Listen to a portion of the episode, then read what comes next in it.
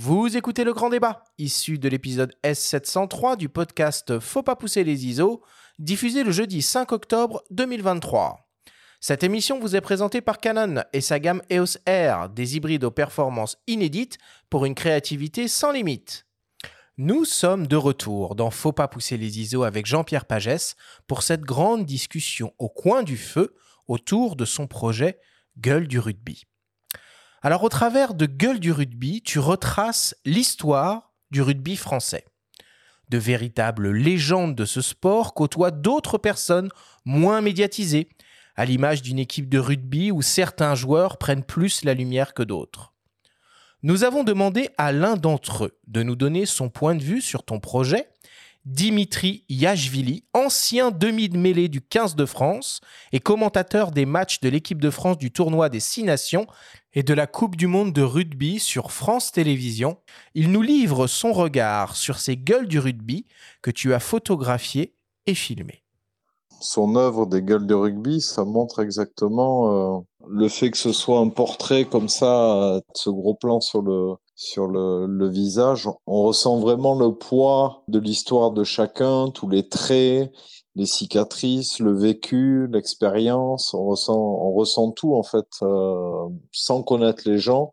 Je trouve qu'il se dégage beaucoup de choses de ces de ces de ces portraits. Donc il nous fait encore mieux connaître les anciens joueurs et leur histoire est décuplée finalement dedans parce qu'on voilà c'est intense quoi. Bien sûr on est rugbyman à vie. Euh, bah il y a cette devise l'école de rugby l'école de la vie parce qu'on nous apprend plein de notions qu'on garde après dans la dans la vie de tous les jours. Propre au rugby, mais propre au sport aussi de manière générale. Hein. Il pas, c'est pas que dans le rugby. Le rugby est un sport euh, de combat collectif, donc ça décuple encore plus les, les, liens. On vit des moments intenses collectivement, des moments de souffrance, des moments, euh, des grandes victoires, des grandes défaites. Voilà, on se connaît très bien. Les liens sont sains, quoi en fait, parce qu'on a souffert sur le sur le terrain. Et c'est vrai qu'il se dégage beaucoup de. Bah, c'est à cœur ouvert en fait. Quand on regarde les interviews de, de Jean-Pierre, c'est à cœur ouvert quoi. Il n'y a pas de, il y a pas de filtre. C'est ça qui est intéressant et c'est ce qui se retrouve finalement aussi dans ces photos, c'est qu'il n'y a pas de filtre, quoi. Jean-Pierre, est-ce que tu peux nous raconter euh, finalement comment est né ce projet euh, Gueule du rugby et en quoi il consiste? Alors comme tu l'as, tu l'as, tu l'as dit euh, au début, euh, j'ai toujours été fan de rugby, euh, un enfant de Toulon, enfant de Mayol. Mon père m'a amené à Mayol, même si lui, c'était pas son équipe. Euh, moi, j'ai appris à, aimer le rugby. Euh, et paradoxalement, euh, j'ai très vite compris que j'étais pas fait pour le rugby sur le pré. c'était assez violent, même chez les, chez les gamins. Et moi, j'avais envie de ballon. Alors peut-être si j'étais né à, à Bayonne ou bien à Mont-de-Marsan, j'aurais joué au rugby. Mais là, ben, je vivais à Toulon et à Toulon, c'était avant tout le combat. Donc j'étais peut-être un peu, un peu frêle, euh, un peu peureux du contact et euh, j'ai décidé d'aller faire, euh, euh d'aller faire un tour dans l'école d'en face avec un ballon différent. J'ai joué à Toulon pendant quelques années, mais j'ai toujours eu dans ce coin de ma mémoire, euh, cet amour euh, du rugby. D'ailleurs, euh, j'allais, j'allais tous les week-ends ou tous les 15 jours à Mayol pour voir l'équipe Fagnon. Et cet amour, au fil des années, eh bien, c'est à décupler et jusqu'au jour où, à un moment donné, je me suis dit, à travers mon parcours professionnel, à la fois journaliste et puis dans la publicité, je me suis dit, comment faire pour mettre en avant euh, cet amour du rugby, faire un livre, ok, mais euh, d'une manière un petit peu originale. Et à chaque fois que je regardais les rugbymen, je m'apercevais, en les regardant face face, euh, qu'il y avait que tout était inscrit sur leur visage, comme le dit Dimitri Yachvili. tout est là, les victoires, les défaites, les peines, les, les joies, les stigmates, beaucoup les stigmates, surtout quand on joue devant. Et je me suis dit comment euh, faire pour euh, euh, concrétiser tout ça à travers une photo? Alors je me suis inspiré de différents photographes. Quand on est dans la pub, on regarde beaucoup.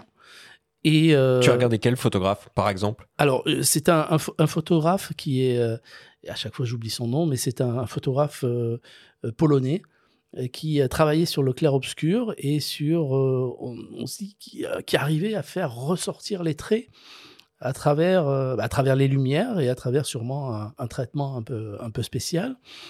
Et je me suis dit, je vais essayer de trouver cette inspiration à travers lui. Et la première étape a été aussi moi qui n'étais pas du milieu du rugby, même si j'aimais le milieu du rugby, c'était rentrer dans ce milieu euh, directement parce qu'on peut faire des belles photos, on peut avoir des super idées. Si on n'a pas les, les gens en face pour faire, euh, pour réaliser et concrétiser ce projet, bah, on n'y arrive pas. Et donc j'ai demandé à Eric Blanc, euh, qui est un ancien joueur du Racing, qui a été champion de France en 1990, qui a euh, qui, est un des acteurs qui a créé aussi euh, la marque Eden Park. Euh, et je lui ai dit, Eric, voilà, moi, mon projet, il est de faire un album de portraits de joueurs avec la mise en avant de, de leur visage et euh, donc il m'a dit ok, mais euh, il faut qu'on fasse un essai. L'essai, ça a été euh, de faire une maquette. On est allé à Toulon, on est allé au Racing, et on a pris quelques, on a fait un test, quoi. on a fait un pilote, comme et, et on attendait cet effet waouh. Donc on l'a imprimé, 28 pages imprimé dans les conditions avec un imprimeur, donc c'était vraiment conditions réelles. Et, euh, et on attendait l'effet wow. Si euh, il n'y avait pas l'effet wow, quand on a, on a, proposé ces, cette maquette à, à, tout notre entourage, eh bien on s'est dit bon, ben, on a fait, euh, on a fait une petite aventure et puis on s'arrête là. Et l'effet wow, c'est a bien eu lieu. Et à partir de là, on s'est dit, bah, allez, on ouvre, on ouvre les vannes et on fait ce projet qui, au départ. on est en quelle année à ce moment-là? On est en 4, euh, on est en 2000, euh, Coupe du Monde 2014-2015. Ah oui, ça, remonte. voilà, ça remonte. 2015, euh, et ça a fait les. On a, sorti ce livre. Alors, il y avait, il faut pas oublier quand même qu'il y avait aussi dans l'équipe un photographe qui nous a bien aidé aussi, c'est Philippe Écharou. et il y avait aussi Patrick Roger, qui était aussi à l'époque directeur de la rédaction d'Europe 1 qui est aujourd'hui patron de Sud Radio. Donc voilà, il y avait une équipe de quatre personnes qui se complétaient bien. Et on a, on a, lancé, euh, on a lancé le projet qui s'est concrétisé par une vente à hauteur de 15 000 exemplaires pour un grand livre. C'est énorme. Oui, c'est beaucoup. C'est un livre de photos, euh, donc il faisait 400 pages à peu près. Donc c'était. c'était Mais que de photos. Mais euh, euh, là, tu parles d'un livre, il y en a quatre oui. Euh, au total. Donc, c'est pas un album, c'est plein d'albums. Alors, ça, c'est l'historique. Oh, c'est le fait, c'est parti de cette idée. Ensuite, il y a eu, je dirais, un flou artistique. On s'est dit, on voulait faire en one shot. On s'est dit, voilà, on a réalisé notre rêve. c'est fait. Maintenant, on passe à autre chose. Et euh, vu, euh, ça nous a un petit peu dépassé quand même. Euh, une grosse communauté au niveau des réseaux sociaux, cette légitimité immédiate de la part des présidents, des joueurs, des supporters, qui nous disaient, qui me disaient tous les jours, c'est quand le prochain, qu'est-ce que vous faites? Et je me disais, moi, faire un nouveau livre de portraits pour faire des portraits, il n'y a aucun intérêt. Entre-temps, il y a eu l'obtention de la Coupe du Monde euh, pour la France. Et là, euh, donc, euh, je me suis, je me suis remis à rêver en disant, il faut que je trouve une nouvelle idée. Ça, c'était en novembre 2017. Hein. On a appris que la France allait organiser la, Coupe du Monde de rugby. Donc, ça laisse le temps de maturer un projet. Bien sûr. Donc, et là, je me suis dit, j'ai travaillé pendant un an sur différents.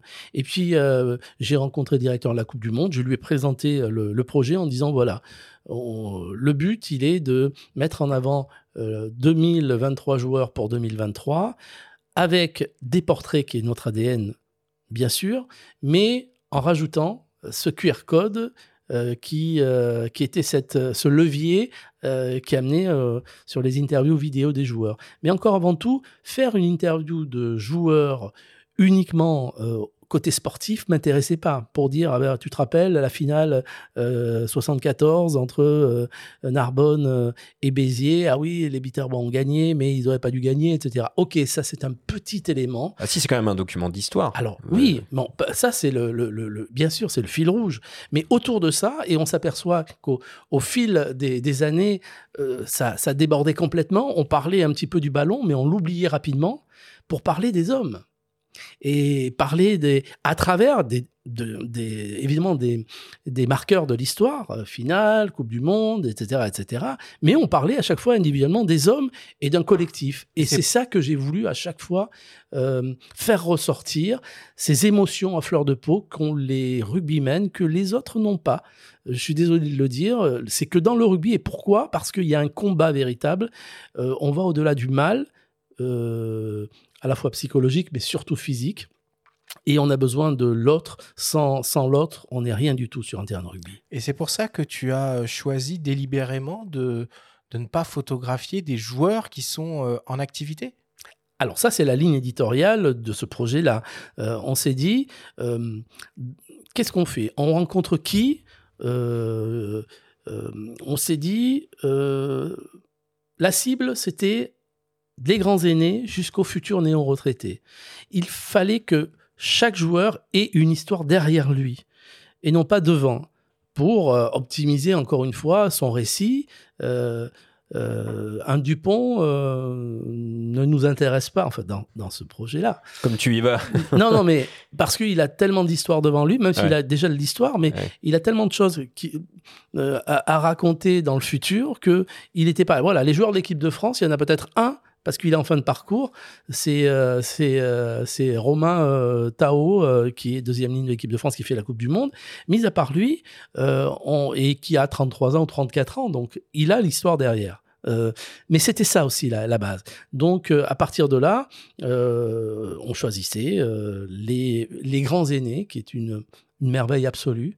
Euh, le, grand, le grand aîné, le doyen, avait 98 ans au moment où on l'a, on l'a fait. Il a joué à l'époque avec Chaban Delmas, l'ex-maire de Bordeaux, qui a été Premier ministre, euh, etc., qui était fou de rugby dans, dans sa ville de Bordeaux et jusque encore une fois des, mecs qui sont encore en activité mais qui euh, vont arrêter dans un, an ou deux quoi. Oui, là tu parles de chiffres donc 98 ans euh, c'est incroyable.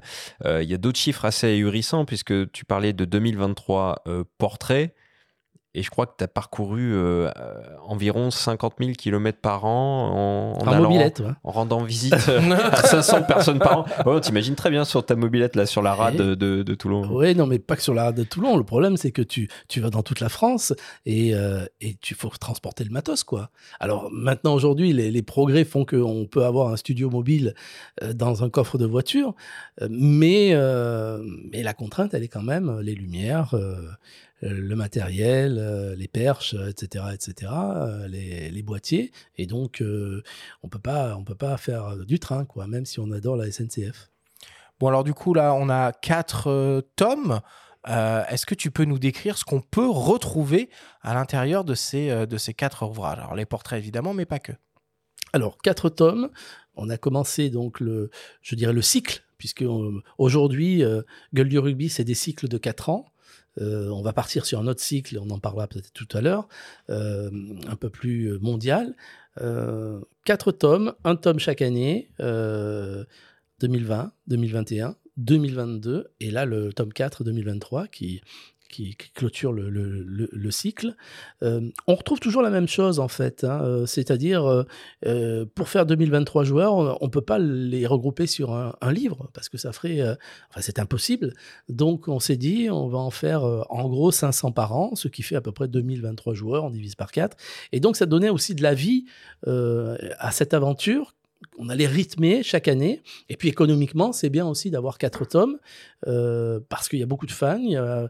Il y a beaucoup de gens qui nous, qui nous, qui nous regardent sur les, sur les réseaux. Et, et ça, nous permet, ça nous permet de faire vivre cette histoire. En revanche, les joueurs, ce sont des joueurs. Il y a toujours le portrait, il y a toujours la vidéo. Mais ce sont des, des joueurs différents. on, aurait pu en faire encore un ou deux hein, de, de tomes. Mais bon, voilà, 2023, c'est pas mal. Oui, puis là, on parle des, des livres, hein, donc des quatre tomes, avec les photos, les QR codes pour accéder aux vidéos. Mais Gueule du Rugby, en fait, c'est une marque de, plus globalement. Donc, ah, ça devient une marque, en fait. Sans, l'avoir voulu, il y en a, euh, il y a des, sociétés qui mettent des millions pour, euh, pour crédibiliser une marque. Au fil des années, nous, on est devenu marque, euh, je dis, dès la, première année, puis enfin dès le lancement du, livre historique on a, on, a été légitime à, tous les niveaux. Et aujourd'hui, c'est vrai que Gueule du c'est une, c'est une, c'est une marque. Et euh, alors après, il faut pas faire n'importe quoi. On n'est pas quand, on, vend du parfum, c'est déjà c'est pas nous qui le vendons, et c'est plus euh, c'est plus, je dirais, euh, encore une fois, fun et une histoire d'homme qui a fait qu'on on, s'oriente vers les parfums, mais on fera pas de merchandising, on va pas vendre des t-shirts, on va pas vendre des maillots, on va pas vendre des robes de soirée, euh, ni euh, des, montres de luxe. Quoi. On reste quand même éditeur et donc on fait du papier. quoi. Mais gueule du rugby, ça, ça claque bien en français et en anglais, ça donnerait quoi? Eh ben, je sais pas. Moi, c'est ma cinquième langue, l'anglais, donc c'est un peu compliqué, mais euh, je suis pas. En péruvien. espagnol alors. Ah ouais. oui, euh, cacharo de, de, de rugby. Euh, ça sonne bien. Euh, cacharo, ouais. c'est un peu, un peu un terme familier, quoi. Ah, euh, euh, je sais pas, Faces of Rugby. Alors ouais, Faces, c'est plus, ça traduit moins le côté gueule. Ouais, ouais. Alors peut-être tu vas. On n'est pas encore arrêté. on va réfléchir. parce que là, on a stormé. bon, alors évidemment, dans tes ouvrages, on retrouve euh, les photos, on en a parlé, et des vidéos, on en a parlé aussi, qui sont euh, accessibles via des, QR codes. Et donc, pour chaque joueur photographié, tu proposes des, des portraits riches en émotions, et on passe par tous les profils et tous les âges. Cédric Soulette, ancien pilier du 15 de France, évoque une sensibilité à fleur de peau qui a surgi lors de certains échanges qui révèlent presque, selon lui, de la confession. C'est d'abord un journal inconnu, euh, c'est en même temps euh, une approche euh, qui se distingue, hein, puisque puisqu'il y a un personnage qui qui a une attitude un peu un peu plus euh, effacé que, que certains autres journalistes ou euh, personnes qui te mettent un studio pour euh, poser des questions. Et donc, euh, c'est vrai que une, une phase d'adaptation où tu te demandes vraiment s'il est vraiment aussi calme et aussi mesuré, aussi tempéré naturellement, ou est-ce qu'il force le trait. Et en fait, je crois que c'est un peu des deux.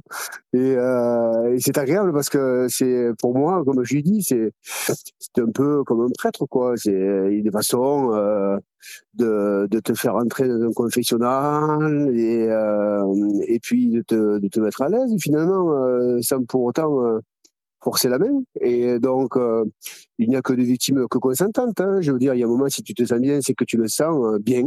Et en fait, c'est ton homme que l'on sent bien et, euh, et, pour, et, pour, qui on est prêt à donner peut-être un peu plus. On est quand même des hypersensibles hein, euh, quand on parle avec notre cœur, quand on, quand on est bouleversé intérieurement, quand on parle de notre famille rubis, quand on parle de notre famille proprement dit, et qu'on sent qu'on euh, qu'on réveille à nous des choses euh, qui font du bien ou, ou, qui attristent, euh, on suit cette tristesse automatiquement. Nous, elle nous suit dans, dans, dans nos expressions et euh, elles peuvent être lisibles dans, dans l'émotion euh, comme euh, elles peuvent être relâchées par des larmes possiblement.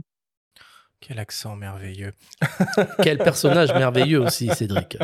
Oui, oui, il, il s'exprime très très bien et il restitue parfaitement toute l'émotion que tu as réussi à, obtenir dans, dans ces entretiens C'est rigolo parce qu'on s'est retrouvé l'an dernier dans une soirée où on fait à chaque fois une soirée, on réunit euh, une centaine de joueurs euh, euh, dans un hôtel et on, et on parle et on pleure et on rigole.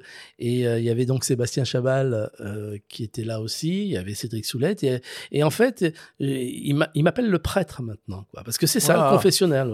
c'est le prêtre, on va en confession et, on, et on dit tout.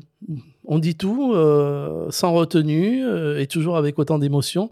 Et donc voilà, donc c'est rigolo euh, le, cette notion de. Et ça, tu l'as senti tout de suite que tu pouvais obtenir ça lors des, entretiens ou est-ce qu'il y a eu un déclic à un moment et tu t'es dit ah tiens c'est extraordinaire, il est allé vers ça donc je vais essayer de développer ça auprès de, de chacun des joueurs interviewés? Alors en fait il faut, c'est primordial. Quand on rencontre un, Serge Blanco ou quand on rencontre un Thierry du Sautoir, on lui dit bonjour, Thierry, euh, bonjour Serge, parce que euh, tout le monde les connaît. Quand on rencontre l'équipier qui a joué peut-être deux ans euh, en première, mais qui est important dans, sa, ville, mais que vu de loin, il passe à côté des radars, mais tu le fais parce qu'on on travaille avec les associations d'anciens joueurs, il faut tout de suite l'appeler par son prénom. tout de suite lui, lui montrer qu'il est important, aussi important qu'un qu'un chabal ou qu'un du sautoir. Et à partir de là, cette notion également de face-to-face, euh, quand on fait l'interview, en principe, je, je, demande aux personnes qui sont étrangères à l'interview, donc de ne pas assister à ça, parce qu'il y a, on est dans une bulle, on va dire des choses, on, on va pas euh, réagir de la même façon s'il y a trois personnes, une maquilleuse, un perchiste euh, et un, badaud euh, qui regardent. Donc, il faut être seul à seul. Et à partir de là, la lumière, le cocon, le ton, c'est vrai. Et puis la nature des questions, on, on, va ouvrir des portes au fur et à mesure. Il y a des questions évidemment qui reviennent, mais à un moment donné, quand on ne connaît pas la personne, il y a un peu cette part de sensibilité presque psy. Et souvent, les joueurs euh, me disent, euh, là, on, on, a passé une heure, euh, une petite thérapie, on est épuisé. quoi. C'est souvent ça, mais je pense que c'est un mélange des deux. Euh... Tu as été surpris? De ce que tu as obtenu. Cédric Soulette parlait de, larmes. Hein. Il y a des gens euh, qui, sont totalement bouleversés au moment où ils parlent et il y a, il les larmes qui viennent euh, naturellement. Euh, je, vais dire, euh, il y a 8 euh, joueurs sur 10, on sent qu'il y a de l'émotion. Après, il y en a peut-être euh, sur 10, il y en a 5 où ça déborde véritablement, où ça pleure. Donc la moitié quand même. Hein, il y en a qui retiennent leurs larmes, il y en a qui explosent, il y en a qui disent des choses qu'ils n'ont jamais dites. après 30 ans, qu'ils gardent. Et je, je, prends l'exemple d'un joueur qui est euh, Jérôme Bianchi, qui, est un, euh, qui a été un grand arrière du rugby club toulonnais. Et, euh, on a fait la, la, séance à Paris, donc euh, dans les, studios de, Canon. Euh, et euh, il m'a il, il, il dit, écoute, ça fait 40 ans ou 30 ans que j'ai ça sur le, le cœur. Je vais en profiter aujourd'hui pour le dire. Alors, on est encore une fois, gueule du rugby, c'est pas la recherche de scoop, la recherche pour faire pleurer, c'est la recherche de vérité, de sensibilité. Donc, s'il a estimé qu'il avait des choses à dire et à me dire, c'est qu'il y avait aussi cette confiance. Donc, il, a dit les choses. Après, il m'a dit, euh, tu couperas ou pas. Mais euh, tant que euh, ça reste pas dans l'attaque, euh, je dirais, euh, personnelle et, sur l'intégrité physique euh, ou sur la réputation véritablement gratuite, je laisse. Je coupe pas. Il y a des joueurs qui sont allés un peu trop loin. Et là, j'ai coupé parce que c'était c'était pas de très bon goût. Mmh. Alors, ce que l'on découvre hein, dans cette série de portraits, c'est que les joueurs, comme tu l'as un peu expliqué, sont marqués à vie et se considèrent toujours comme des rugbyman même après avoir raccroché les crampons. Philippe Sella, légende du 15 de France, nous explique que le monde de l'Ovalie et les gens qui le composent ne se limitent pas au terrain de jeu. Le match, euh, il dure plus que 80 minutes. En fait, euh, tu as, différents terrains. Tu as, le terrain de, euh, préparation, donc tu es sur le terrain quand même, mais tu as le terrain de, match, tu as le terrain de troisième mi-temps, tu as, les, terrains de, de rencontre. Qui, sont dans des éléments euh, assez différents. Et, c'est ce qui permet d'avoir beaucoup de, liens humains et, donc euh, qu'on arrive à parler de famille parce que ce, lien humain, euh, il existe, il existe vraiment.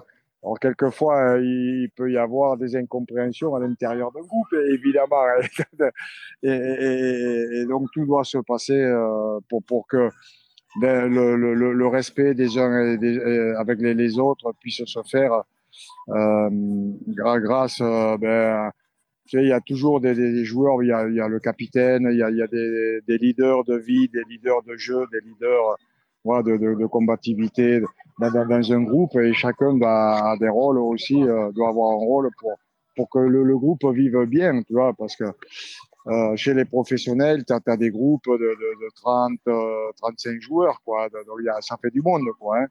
Et euh, avec un peu plus, avec le staff, évidemment. Là, je parle que des joueurs, mais avec le staff, tout, euh, ça fait du monde.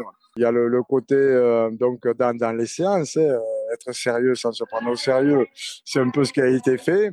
Et puis, il y, a, de la convivialité aussi. Beaucoup de convivialité avec Jean-Pierre, avec toute l'équipe. Là. Voilà. Donc, euh, les, les, les, gueules de rugby, il y a, des documents qui, sortent derrière, les photos, de, superbes photos, y qui peuvent être décalées, qui, sont dans, ou qui sortent de, de, de, des terrains avec euh, l'expression par rapport à ce que peut être euh, le personnage sportif euh, euh de, de, ce qu'ont pu voir les gens de, de, de, ce personnage sur le terrain et la connaissance un peu en dehors aussi, évidemment.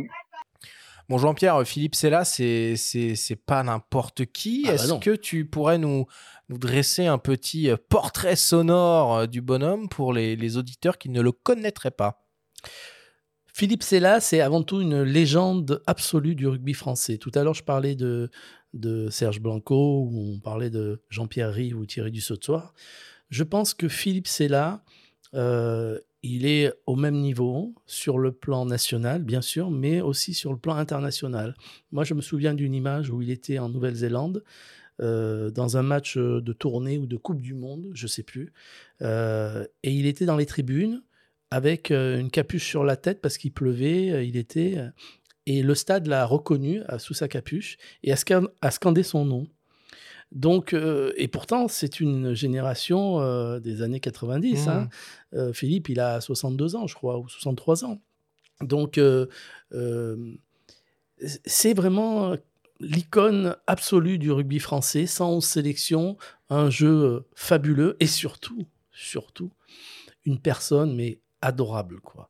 C'est euh, euh, l'être, l'être le plus gentil que j'ai vu, euh, toujours disponible et toujours un sourire, toujours un mot, toujours et avec les gens qu'il connaît pas, ils sont autour de lui. Il y a toujours un moment, il est toujours là. Et, c'est c'est un, être qui un être de lumière, quoi, je peux dire. Ah ben, ça, on peut le confirmer. C'est vrai que quand on l'a euh, contacté euh, dans le cadre de ce podcast, il utilise le mot euh, convivialité de lui-même et la chaleur et la gentillesse avec laquelle il nous a répondu nous, a, fait très plaisir et, beaucoup touché. Moi, étant fan de rugby, d'autant plus. Je me souviens du, trois quarts centre qu'il était.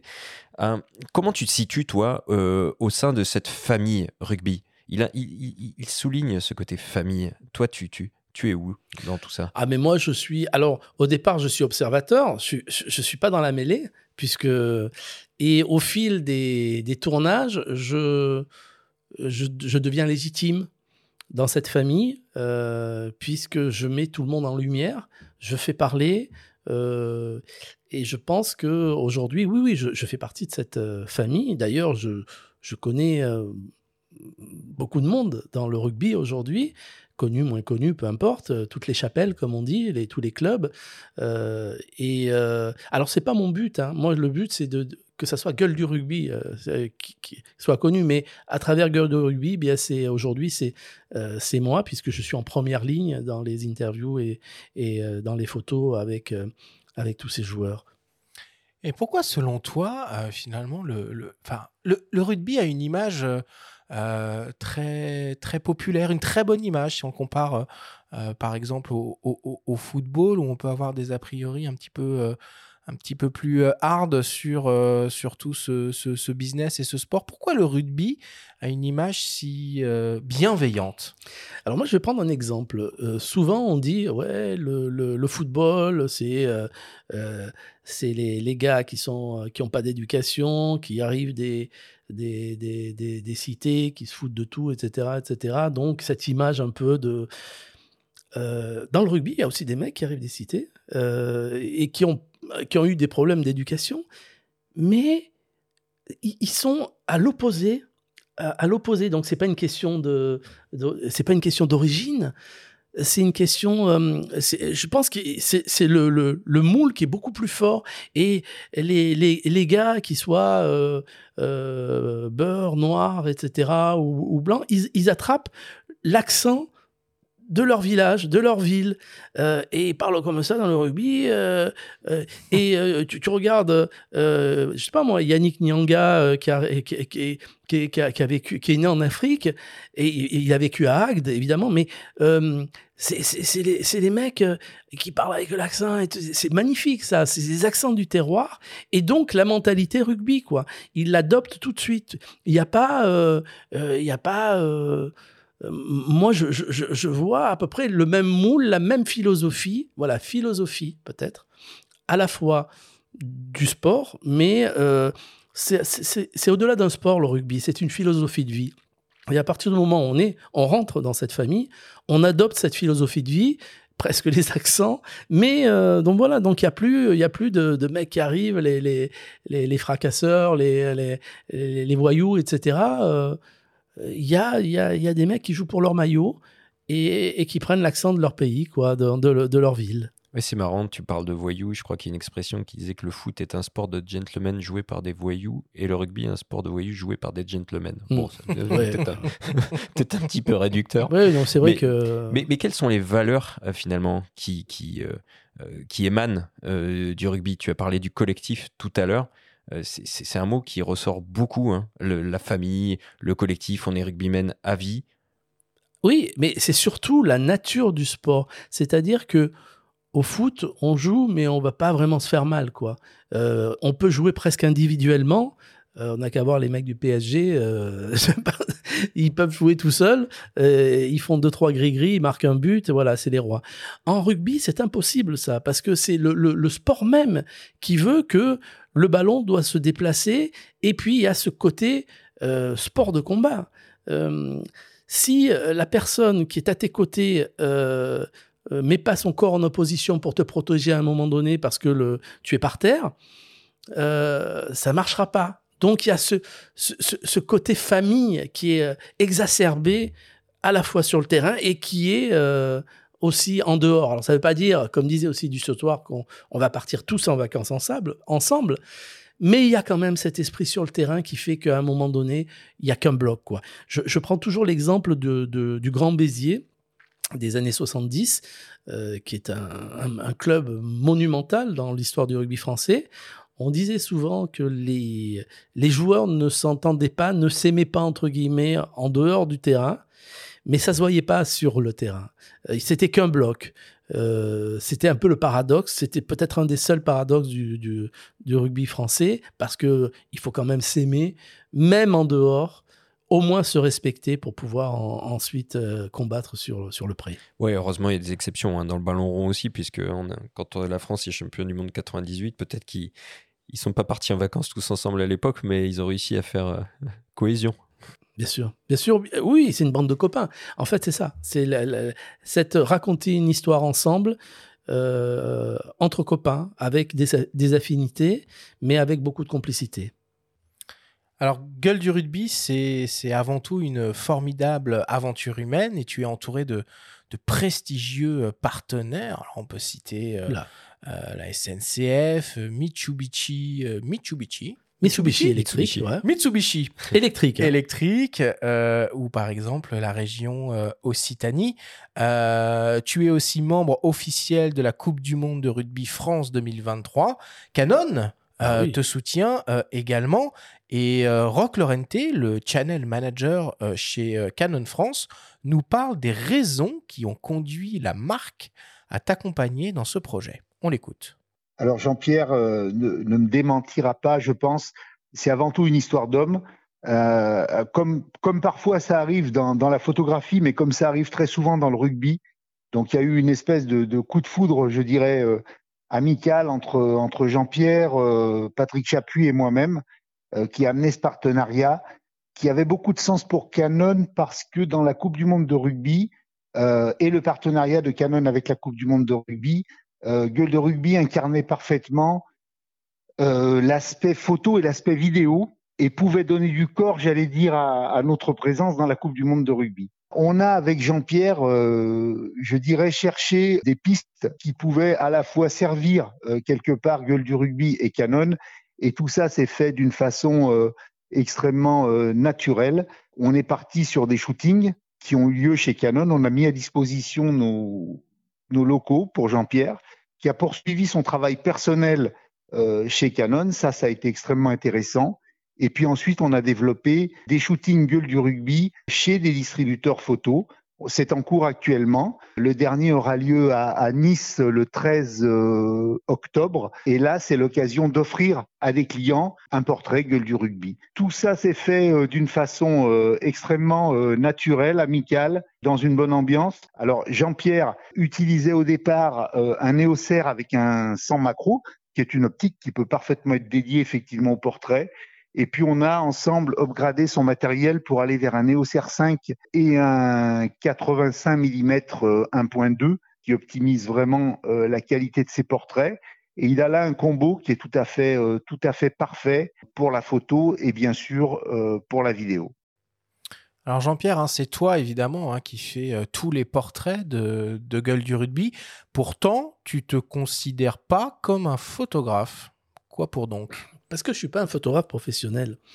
Je dis ça. Ça Alors veut pas dire grand-chose. hein. Non, mais ok, euh, la lumière est importante, vous le savez, euh, avant tout. euh, si tu as une lumière qui est pourrie, euh, tu peux être le meilleur photographe du monde, ou alors c'est que les gens euh, comprennent pas grand-chose et, dit- et sont omnibulés par la personnalité du photographe en disant c'est super, alors que bon, non.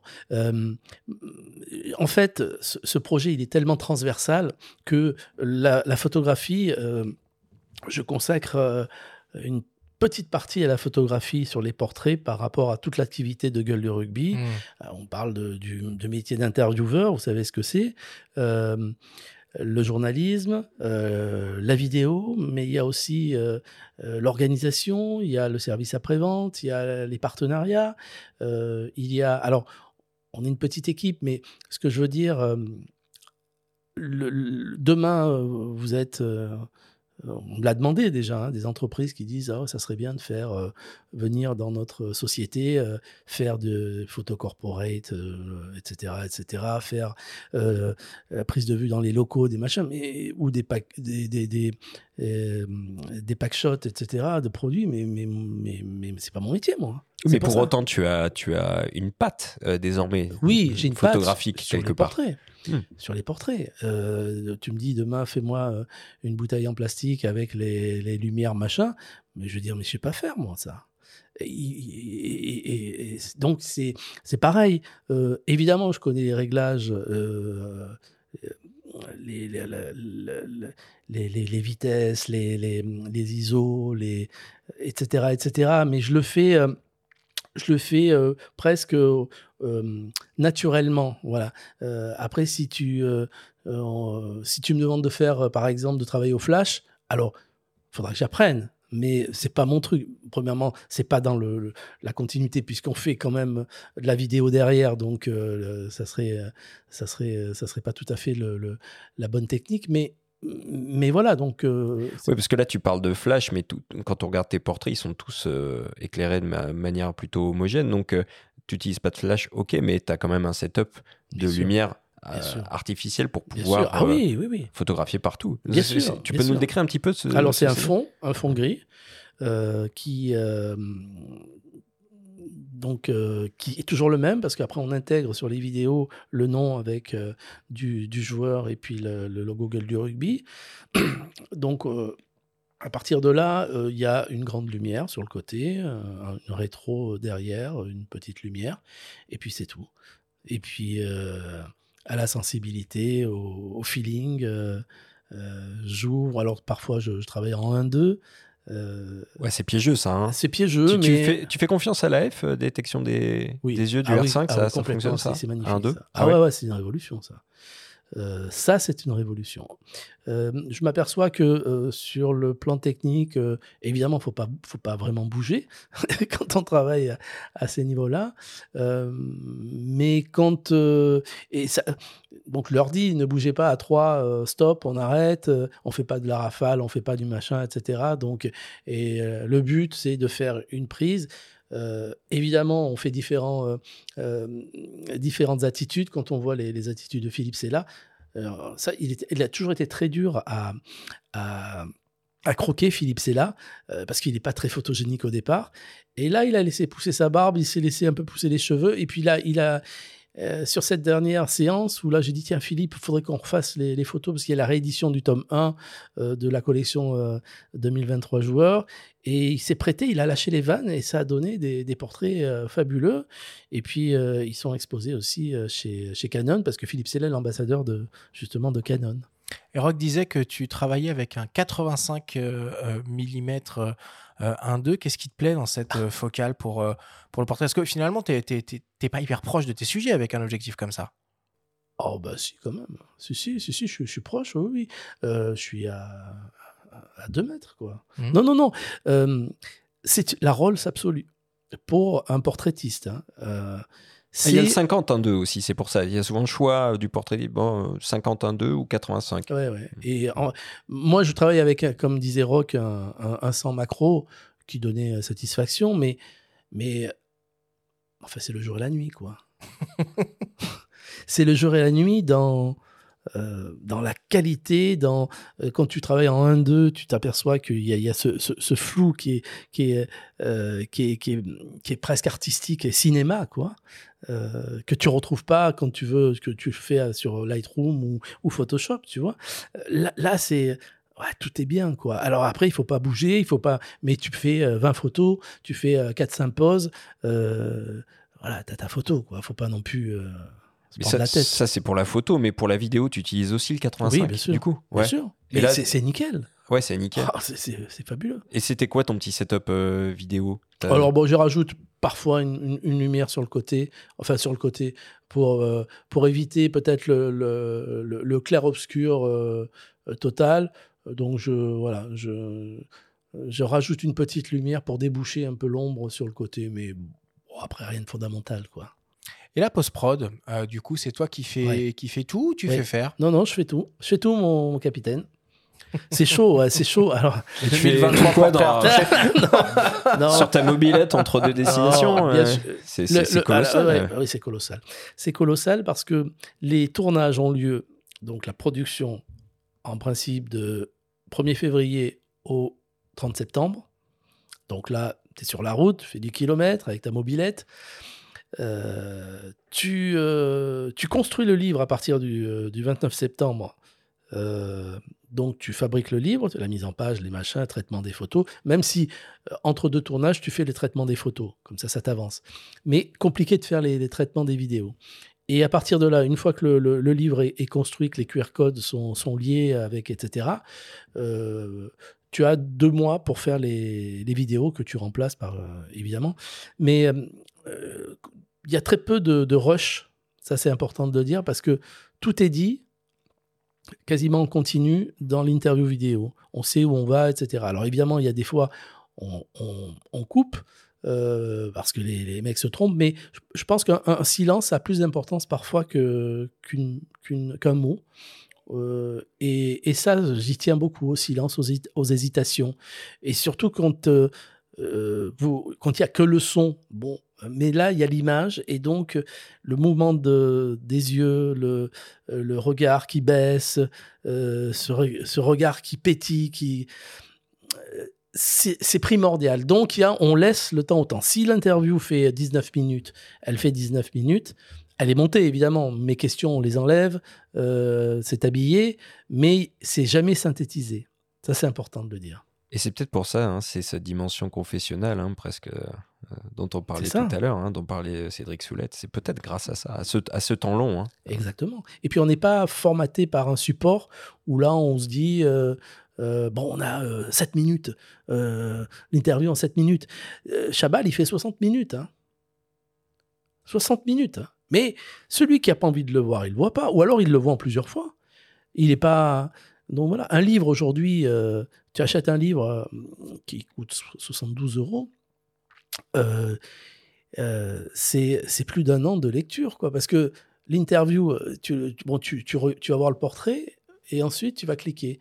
Et tu vas voir le. Ça va entre 20 et 60 minutes.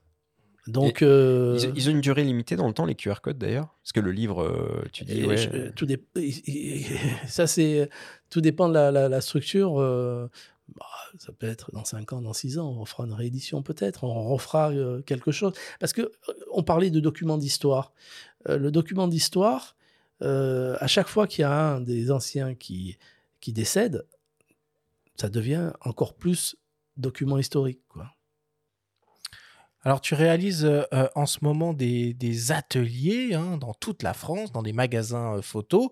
Euh, tu étais il y a quelques jours d'ailleurs dans le magasin Camara de, Courmont, en banlieue de, Clermont-Ferrand, hein, une, terre de, une terre de rugby. Et on s'est entretenu avec Christian Cromarias, qui gère cette boutique et qui nous raconte comment il a vécu ton intervention et l'expérience. On l'écoute. Ça s'est très bien passé. Euh, Jean-Pierre Pagès, que je connaissais pas, est venu avec, euh, avec euh, nos, interlocuteurs de, de Canon. Alors, comme toujours dans ce genre d'événement, on se pose toujours la question, est-ce que ça va faire venir les gens? Est-ce que les gens vont adhérer? Bon, Clermont-Ferrand, faut savoir que c'est une ville quand même qui a un petit, un petit historique euh, sur le rugby. Donc, euh, en général, les gens sont passionnés, plus notre clientèle qui est passionnée de photos. Donc, c'est, ça a bien suivi. Les clients sont venus, des, des, gens sont venus exprès pour, euh, bah, pour poser, pour voir un petit peu quelle était la, la technique de, de Jean-Pierre Pagès et sa manière de, de, de, diriger les gens qu'il prend en photo, parce que ça joue beaucoup. Ça passe par euh, la discussion. Il essaye un petit peu de, de voir notre euh, son soi propre euh, en gros et, et je l'ai appelé le presse agrume parce que j'ai bien aimé la manière dont il, il dirige les gens quand il les prend en photo. Il d'abord il il est un petit peu soft et puis il pousse un petit peu et j'ai trouvé son approche super sympa. Après pour la partie technique, il savait exactement ce qu'il fallait faire, placer l'éclairage, euh, éclairage de tête et tout, euh, ça c'est enfin éclairage de fond pardon. Et euh, donc voilà, c'était très bien maîtrisé. Bon, Jean-Pierre, on commence à arriver à, la fin de, notre, de notre discussion. Qu'est-ce que tu ressens en ce moment? Est-ce que tu as le, la sensation d'un travail achevé avec la sortie de ce, de ce quatrième tome ou au contraire, est-ce que tu vois la suite? Bah, la suite, oui, tu es obligé d'anticiper pour se dire qu'est-ce qu'on. je disais tout à l'heure, on fonctionne par cycle de 4 ans, donc le, le, le, bah, le- le cycle mm, s'achève et il faut partir sur un autre projet ou plusieurs projets. Le rugby, c'est notre ADN, le portrait, c'est notre ADN. On travaille dans l'équipe, il y a une jeune femme qui s'appelle Fanny Altrad et qui devrait euh, euh, être chef de projet du projet mondial. C'est partir à la conquête de, des 100 plus grands joueurs de la planète, les rencontrer, euh, les interviewer, euh, mais surtout, alors c'est pas elle qui, les qui, euh, réaliserait, l'interview, mais c'est euh, Jamie Cudmore, qui est un bad boy euh, canadien qui a joué en France, mais qui a fait quatre coupes du monde et euh, qui est un fou furieux. Et le but, c'était vraiment de, mettre du piquant dans, au bout du monde, à la rencontre de, de légendes absolues, Carter, euh, euh, Wilkinson, Bakis Bota, qui, les il les a en plus rencontrés sur le terrain, il s'est frité avec, et c'était une sorte de, mettre en place, encore une fois, de trouver une quelque chose de nouveau. Si c'est pour refaire la même chose à chaque fois, c'est bien, mais là, c'était euh, l'intervieweur, c'est euh, euh, c'est quelqu'un qui va rentrer dans, les, dans les joueurs, c'est mettre en place une petite télé-réalité autour des coulisses. Les, les, les- gens sont fans de, de coulisses. Aller boire un coup au bout du monde à Sydney avec un, un, un joueur australien, avec, et raconter notre histoire également. Alors là, l'équipe sera un peu plus fournie. Moi, je vais être dans la transversalité, mais je ne vais pas gérer le projet. Euh, mais euh, il y aura une équipe en principe. Donc, euh, je ne sais pas, il y aura un, vidéaste, prise de, vue. Donc, ils seront deux, les frères Inigo, qui sont dans le, monde du rugby et qui sont très connus puisqu'ils ils s'occupent de toutes les captations de, Francis Cabrel et aussi dans le monde du rugby. Sûrement un ingénieur du son, parce que quand on fait, euh, on fait une télé-réalité, les micros, euh, c'est pas la même chose que une interview. Euh, et puis, euh, et puis la chef de projet. Et puis moi, j'essaierai de m'insérer peut-être un voyage en Nouvelle-Zélande ou en Afrique du Sud, juste pour le fun, quoi. Et est-ce que tu vas conserver euh, la même technique euh, Parce que Christian euh, Cromarias, dans son témoignage, parlait de presse citron? Alors, qu'est-ce que ça Alors veut dire non, mais moi, moi je ne vais pas interviewer. Là, là, là, ça ne sera pas bon. hein. Ouais. Euh, ça- là, ça va être euh, à l'image de Jamie Cudmore. Alors là, il va plus que presser les citrons, lui. hein. Mais qu'est-ce que ça veut dire presse citron? Tu leur fais faire quoi aux, aux- Ah aux bah, gens pendant les portraits? Alors, par, parlant des portraits, euh, quand c'est les événements canon, euh, euh, eh bien, c'est euh, c'est des, euh, des hommes, des femmes qui arrivent. Il y en a souvent euh, des dames qui sont euh, bien peignées, les cheveux tirés, en disant mais non, non, je passe mal en photo. Euh, mais alors, je dis pourquoi tu viens? Déjà, je, tutoie tout le monde. Euh, mais pourquoi tu viens? Alors, si tu, dis ça, euh, bah, si tu veux faire une photo d'identité, tu vas à côté, euh, mais tu viens pas là. Et donc, ça, T'as des rides un petit peu, et puis ensuite, euh, c'est les premières à, se mettre sur la table, à lâcher les cheveux et à faire des grimaces et à gueuler. Et ça donne, euh, bah, ça donne vraiment euh, quelque chose de fabuleux, quoi. Parce que là, là, on peut dire, il, euh, il lâche les vannes, il lâche les vannes. Et c'est pas des joueurs de rugby là, c'est c'est des, des fans ou alors des, des gens presque qui passent par là, qui voient la lumière, qui rentrent et qui disent ah bah tiens, on va faire un presque. Bon, allez, on va conclure euh, là-dessus. Merci beaucoup, euh, Jean-Pierre, de Merci, nous avoir euh, parlé vraiment de, en profondeur de, ce, de cet incroyable projet Gueule du rugby qu'on peut retrouver donc les quatre tomes euh, sur ton site internet ainsi que, euh, on en a parlé en début d'émission, euh, le parfum euh, Gueule du rugby.